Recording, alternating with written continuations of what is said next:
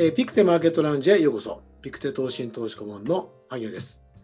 えー。本日は弊社の投資戦略部長、えー、塚本とですね、えー、金のマーケットについての話をしたいと思います。じゃあ塚本さんよろしくお願いします。よろしくお願いします。まあ足元ちょっと下げ止まった感ありますけど、まあどんな感じで今マーケット見てらっしゃいますかね？金のマーケット。はい、あの金のマーケットなんですけれども、今年に入ってからもうずいぶん下がりまして、で今年の一番安かったのが3月8日につけました1トロイオンス1687ドルといったところなんですけれどこれがちょうどですね1年前のコロナ前の水準までもコロナ前の高値まで戻ってしまったと。いうことであの示させていただいているグラフ左側に矢印が引かれておりますけれどもまさにコロナ前まで戻ってきているといったところがご覧いただけるんじゃないかなというふうに思います。この矢印、緑色のチャートが金の価格。はい、そうです。で、それで、点線で、その、ちょんちょんちょんちょんちょんって左側の方に矢印ついてるのが、えっ、ー、と、その、直近の、えーと、安値とコロナの時の、えー、下落する前の高値のところ、はい、そこのあたりを示しているっていう理解でいいですかね。そうです。コロナが起きる前の3月、去年の3月の6日、うん、1683ドルといったところが高値だったんですけれども価格で見るとコロナのやつで高値やって1回ドンとあのコロナの時に下がってでそれから回復して抜けた後はそこがサポーティングライン要はそこを下回らずにちょっと堅調になりながらあと上がっていったっていうことですかね。8月にかけて。そうなんです。一旦ドンと戻った後結構もみ合いの時期が長かったんですがでその後再びこう上昇軌道に乗っていくんですけれどもまさにそのももみ合いレンジの下値抵抗ラインのところに該当するかとうん、そうね。そうすると、そこの抵抗ラインのところに今1回、えー、と触ってで、ちょっと戻ってきてるという感じのイメージ。で、そういう流れになってるところですね。そうですね、はい、はい、あとはどういうこのチャートを見てどういうポイントを見ればいいですかね？やはり金の一つの弱点が金利を生まない、えー、利息を生まないということですのでそうなりますとやはり金利が上昇してくると、えー、マイナスに作用する、えー、ことがこのグラフからもご覧いただけるんじゃないかなというふうに思います。えー、8月の頭ですね。去年2020年の8月の頭ですよね。で8月の確か正確6日だったと思います。6日に2000飛び67ドルっていう高値をつけるんですけれど、えちょうどそこのタイミングがこの金利もそこでに当たりまして、そこから金利が上昇し始めたと。いうような形に、ちょうどひっくり返すような形で金価格も調整が起こっているということで、やはり金利との相関が高いなというのが見て取れるかと思います。ね、だ10年国債の利回りが下がったということは、10年国債の価格が下がったと。いうこと10年国債の利回りが上がったということは、はい、10年国債の利回りが下がったって価格が価格が下がったということなので、はい、そうすると金価格と10年国債の価格動向は一緒に下がってきてるよと。そうですね。あのグラフ上こう逆方向には見えますけれども値段ということを言うとおっしゃる通り共に下がっていったということをまさに金と債券は同じような価格特性を示し続けてきたというようなことがこのグラフでも見て取れるかなというふうに思います。まあ、金とあの10年国債、国債のですね、まあ、相関がた、まあ、高いと。まあ、ある面、だからこそ金というのは、その株とか、まあ、いわゆる分散投資の対象としてあの国債の代替とかに一部持てるよという案なんですけど、まあ、まさしくその性格が今回出てるってことですよね。はい、おっしゃる通りです。あのただ、ここまで金利が急ピッチで上がってくるっていうのは、ある意味マーケット参加者からしても想定外のことがいくつも重なってるんじゃないかなと思ってます。で一つはあのワクチンがここまで早く出てくるっていうのも想定外でしたし、あとは何と言いましても今年の1月の5日、あのアメリカがトリプルブルーという状況になって、でここまでの大型の景気対策がですねすんなり通るような状況になるというのは昨年の段階では誰も想定しておりませんでしたのでそれが足元のこの金利上昇のペースの速さといったところに現れてるんじゃないかなというふうに思います。1月トリプルブルーっていうのは要は、えーと、上院下院大統領のこれを3つ全部民主党が抑えた、はい、民主党のカラーがブルーだからですよね。はいそうですでその時にこれあの10年国債に前でいくとぴょっと跳ね上げて 1%, 1超えたところがちょうどそのイベント起きた時ですよね。その時から抜けたかなと思った金がどんどん下げられて、そこから下降トレーでもう一回下がっちゃったってことですね。そうなんです。大統領選が終わった段階では、その残りのジョージアの2議席を除くと、まあ、ほぼこれはあのねじれ議会になるだろうということで、この債券利回りをご覧いただきましても、昨年の暮れぐらいはもう横ばいですし、えそういった中、金価格はじゃあということで、大きく調整した分、値段が上がっていたんですが、それがキュンとこう下がるきっかけになったのがまさに1月の5日これピークでございましてここからあの今後の大型の景気対策でで、え、それをインフレ期待といったところを読み込む形で金利が急上昇したと。え、これを嫌気して金価格は随分と調整してしまったといったところかと。そうだね。だからこれマーケットね結構ね、まあ、コロナのねその去年の3月以降、まあ、3つの局面に実は分かれてて、はい、1つが、まあ、基本大統領選の流れだけで考えていくと初めはトランプさんが勝つかもしれないどっちだかなバイデンかなっていうぐらいのところは多分金利がこう揉み合っててで8月あたりからちょっとバイデンさんがもしかしたら勝つ可能性もあ出てきたよっていうぐらいから、まあ、バイデンさんはどうしてもお金ガンガン使いますよと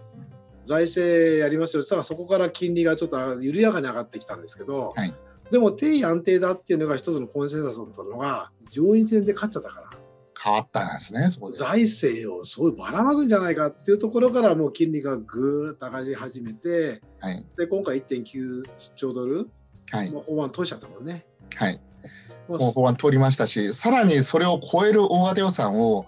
あのインフラ投資ということで組んでくるということを公言してますので。それでだから金利が急騰したっていう、その1、はい、今年の1月に入ってから、まあ、この3つのマーケットがあって、でそれぞれ初めは上昇。その後はちょっともみ合いで、ちょっと抜けそうかなと思ったら、あのトリプルブルーが起きて、ぐっと下がって、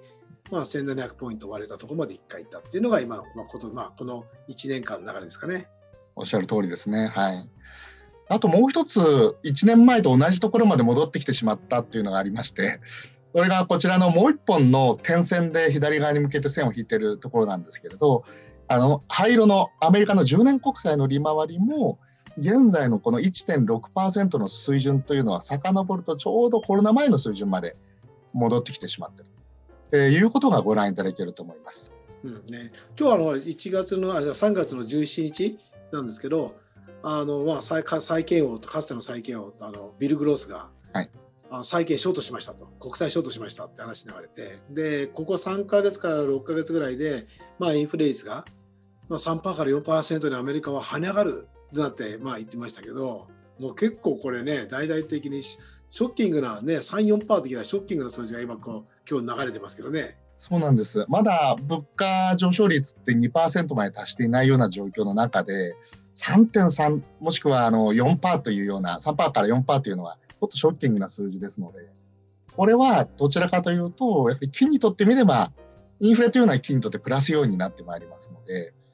実はそういったプラス要因が今後残されてるのかなというふうに、えー、私はあの感じています。でもうちの会社自身も結構高いインフレ率を短期的に見てるんですよね。そうなんです。あのおそらくピークで、まあ、ベース効果といいまして、1年前が数字が低かった分、より高く出やすいと。え言ったのはおそらくこれからしばらく続くと思います。この中にこのインフレ率も含まれていまして、3.3%ぐらいはいくんじゃないかと。ただその後、えー、FRB の当局者は、一旦跳ね上がるけれども、またインフレは落ち着いてくるんだという見通しを示しているんですけれども、うん、まあ、ピクテとしてはここまで財政を付加してマネーを増やすと結局それはインフレになって帰ってくるので実は来年以降さらに金利はあインフレは上がっていくというのがピクトの見通しで、そこはちょっとギャップがございます。そうそれ長期金利さらに上がるって見てます？長期金利はこの1.5%ぐらいが当面、ここ半年で見た場合には、えー、中心ラインじゃないかなというふうに見ています。1.25から1.5を挟んで1.75、このレンジでしばらくいくんではないかなということで、まあ、マーケットもちょうどこの1.5を超えて、かといって1.6をぐんぐん超えていくというような動きは今のところ示してないといったところも、とも整合的かなというふうに思います。うん、そうなんだね。だから3から4%ってこうショッキングな数字言ってるけど、はい、自分のポジショントークの可能性もゼロじゃないそうでね、すでに持ってるから。そうなんですね。みんなが売ってくれたらね、はい、自分ポイントでパフォーマンス取れるからね。はい。ただまあ、ただ金利がさえここからさえ1段上げる可能性があることもこう要注意だよっていうことはまず頭に入れるとかいいってことですね。短期的にはこの長期金利の上下に対しての反応度が非常に高くなった今マーケットになっているってことですよね。あともう一つ付け加えさせていただくとしたら、金利上昇がまさにリスク要因、下落リスク要因だとすると、インフレ率の上昇というのは、金にとっては価格上昇サイド、アップサイドのリスク要因になってくるかなということで、まさにこの2つがどのようなペースで進んでいくかというのが注目ですので、そういった意味でもちょうど今晩なんですよね。FOMC でですね、明日の朝になると、議事録、あの実際にあのパウエルさんが、講演されたりされますので、そこでまた一つ大きな変化があるかもしれないといういうことかと思います。だ。から1970年代のマーケットだからどこの時点でだからもし本当に物価上昇こうインフレが起きてくるんだとすると今この金利にこう連動しているこの動きからこの金自身がインフレに対するその連動性を高めてきて、まあ、パフォーマンスが今度は上に上向いてくるかどうかっていうところがどこのタイミングかっていうのが、まあ、もしこのインフレが確率が加速していくことになるとそこはね、まあ、見とく必要があるってことですよね。そうなんです。あと、どこ見た方がいいですかね、見といた方がいいところって。あとはあのこの金価格を動かします、まあ、需給要因の一つとしての投あの投機筋の動きだと思うんですね、うん、ちょっともう一つ用意させていただいたんですが、こちらの、まあ、緑色は先ほどご覧いただいているのと同じで、金価格、えー、ドルベースでトロン4スあたりでお示しさせていただいているものです。たださっきと違って、これ20年の非常に長期のグラフになります。で、それに合わせて、えー、より投機筋のポジションですね、を示すというふうにされております。しかもマーカンタイル取引所の金の先物のポジション、ね、ノンコマーシャルとここに英語で書いてあるんですけれども、これは投機筋がどれだけ買い持ちしてるか、えー、売り持ちしてるか、これを差し引いた後、どれだけ買いの量が多いのかっていうのを示しているものということになります。でこれをご覧いただきますと、足元ですね、随分とネットのこの買い持ちだったものが、ポジション調整して減らしてきてるなと。いうことで、それがまあ足元の金価格の下落にもつながっていたのかなと。いうことが、改めてここでご覧いただけるんじゃないかなというふうに思います。これ見てると、本当、足元の直近のところで、まあ、2回下げてますよね、一番ピークのところから1回、でちょっと戻ってて、ボンと下がってますけど、これ、それぞれ多分、これ、要因違いますよね。そうですね。はい、下げの時は、多分これ、えっと、コロナの影響で、すべてのアセットクラスが下がる中で、まあ、ポジションを投げ打ったっていう、多分それそれで下がってますよね。あのやはり投機筋、ヘッジファンドにしましても、CTA にしましても、リスク管理がしっかりされているはずですので、当時、もうご案内の通り、めっちゃボラティリティが上がりましたから、まあ、それでポジションを縮小せざるを得なかった要素ってあるんじゃないかなと思います。あともう一つは、えー、と直近、ここもね、この2か月ぐらいでどーんと下がってますよね。はい、やはり金利上昇を嫌気して、で、えー、このポジションを少し、えー、落としてきてるのかなっていうふうに見て取れるんじゃないかなと。うんこれあの、ノンコマーシャル、要はあの投機筋だけっていうことですけど、まあ、コマーシャルっていうのは商業目的のやつも全部含めて、でそれのオープンインテレスト、まあ、要は、えーと、先金先物のポジションをです、ね、確認しに行くと、今の水準ってかなり下がってきて、えーと、2019年の5月ぐらいの水準まで下がってるよね。だからそういった観点からすると、まあ、今までこの1、3, 3ヶ月間ぐらいマーケット見てると、下がるときってね、本当にこうアジアではあのどちらかというと堅調ででヨーロッパとアメリカの時間帯でガンガンガンって下がるようなのがで特にこの1か月間ぐらいアジアではねお金入ってたんですよ。中国人とかなんかね買ってるのかなと思いながら日本人とかでもニューヨーク時間タイムぐらいでドンって下がったらこのポジションの調整が起きてたと思うんですよね。あこれでこのチャートをまさしくこれ塚本さん作ってくれたっていうのがあれなのでちょうどこの線があの黒く出てるところ、2, 2月17日以降のこれ、金の価格ですよね。はい、リアルタイムの動きです。10分 ,10 分ごとですね。はい、そうそうだね。そうすると、この、えーと、黒い線で上から入ってるのがちょうど24時東京時間の夜中の12時であのアメリカとかで行くと、まあまあ、要は実際マーケットが一番立ってる時でその時にどんどんみんな下がってるよね。どん下がって、どん下がってどん下がって。ただねここね1週間ぐらい見るとそこそれがね多分工作してきてるね。ポジション落ちたんじゃないかなっていうこのあの現物は先物の。まだ持ってるかもしれないけどここから下げるとなると今度逆にショートポジションを上げていくとか。だからもう買い持ちしてたのはほぼちょっと売り切ってる可能性があるような動きが最近出てきてる。見ててね。あの26日の夜の夜中のこのすごい陰線が立ってるところとかまさにこのライン上であの真夜中の24時あたりのこうトレードになってるのが見て取れますけれども。ただ一方であの9日であるとか12日の夜っていうのは確かにその時間に向けてこう上がってってるということで、うん、ちょっとはいまあこれ買い戻しっていうか、まあ、でもねそんなにねポジション上がってないからだから大体ちょっとこのなんか売り切った可能性もあるのであの1700ポイント割れたところでもしかしたら1回そこを打ってる可能性はあるんでここのポジション見とくの結構重要なタイミングになってきてるよね。そうですよねはいまあ、そういったのを考えて、あと他金を注目して見見ておく必要があるところって、やっぱりあれじゃない、ビットコインに持ってかれてんじゃないかな、はい、みたいですね。あの ETF の、えー、が保有する金の残高が減っていったタイミングというのは、ちょうどビットコインが盛り上がっていたタイミングに合致しますので、うんまあ、多少あの通貨価値が既存するという観点の中で、金も持ってた方の中で値あのより値値上がりが期待できるだろうということで、ビットコインに流れてる部分っていうのもあったのかなっていうのは正直思います。そうだよね。だから2020年のほら5月のそのマイニングっていうか、ビットコインってね、まあ、みんな一生懸命探し出してで、それは供給されて続けてるんだけど、あのこうだんだんこう段階的にこう供給量を落としていくっていうことをやってて、あ2020年の5月にあの半減したんでね。はい、半減期が終わりましたね。うん、回起きて、はい、でそこからあのビットコインのなんだろう、あれ、ストックフローレシオが上がったでしょ。ああ。ストックフローっていうのは、フローとはその実際のある、あの現在あるその総供給量に対する新規供給量のそのペースみたいなので、はい、あれ、55.9かなんかでね。うんで、あれ確か、えー、と今よ、コモディティの中で一番高いのが金で63.5かなんかでしょ。そこに近づいてきたぐらいから多分僕思うんだけどビットコインに持ってかれたのかなっていうですね。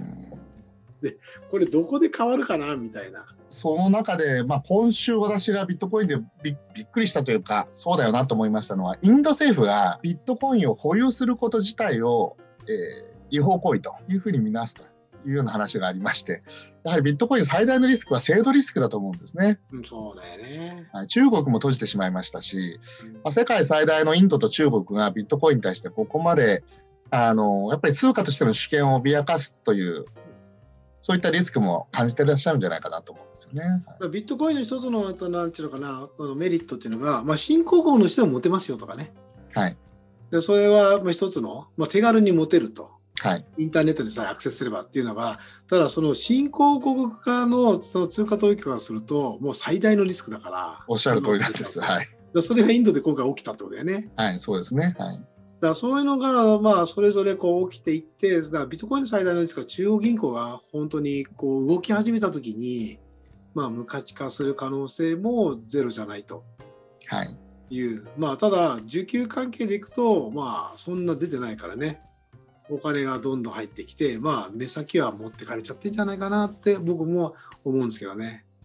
そうですねやはりあの明らかに今まであのビットコインに対して否定的な見解をされている方の方が圧倒的に多かったので。でそういった意味では持ってる人が少ない、すなわち需給バランスでいうと、ちょっとここまで上がってくると買いたいなという需要サイドが徐々にこう盛り上がってきて、で決済面でも、えー、例えばあの車がですね、あの買えるようになったりとかいう話も出始めていますし、まあ、ペイあのペーパーのみならずイーロン・マスクのそういった動きもありますのでどちらかというと需給で上がるリスク可能性というのはまだまだ残されていて一方でリスク要因はそういった制度面のリスクかなというふうに思っています。うん、まあ、どっかで僕はあのそのビットコインのその制度面の問題が出てきたところで一気に金が動き始めると思うんですけど、ただまだ目先はそっちの方が動きが持ってかれてるのかなっていうそういう印象をまあ受けてるんですよね。そうですね。はい。まあ、そういった中で、じゃあ、あのすみません、えっと、最後に皆さんにですね、まあ、あの塚本さんの方から、まあ、この金のマーケットに関して含めて、何かメッセージありましたら、一つよろしくお願いします。ありがとうございます。えっと、冒頭申し上げました通り、ちょうど1年前のコロナ前の水準まで、えー、金価格が戻ってしまったんですけれども、ただ、コロナ前とこの1年間で明らかに変わっていること、すなわち、国がコロナ対策でこれここまでお金を出して、えー、そして通貨供給量が増えて、でそれって当初金価格が上昇した理由の一つでしたよね。ところがその理由はますます拡大しているにもかかわらず金価格が元に戻ってしまったと、いうようなことというのは、え、この再びこの金のですねこれからのドルの行方に対する不安でありますとか資産の、分散を図る上では、再びエントリーポイントとしてもまた面白いところには来てるんじゃないかなというふうに思っております。うん、そうね。金の投資ってね、長期の資金と短期の資金がこう入り混じって入ってきているマーケットじゃないですか、はい、金のマーケットって。で長期の資金ってずっと持ってる、まあ、中央銀行なんかもそうですけど、で短期の資金っていうのは、まあ、先物を使ってこう理解やってるから、まあ、結構そのポジションが上がったり下がったりする。でそれがこうかなり膨らんで縮小してきたこの半年間、8月以降。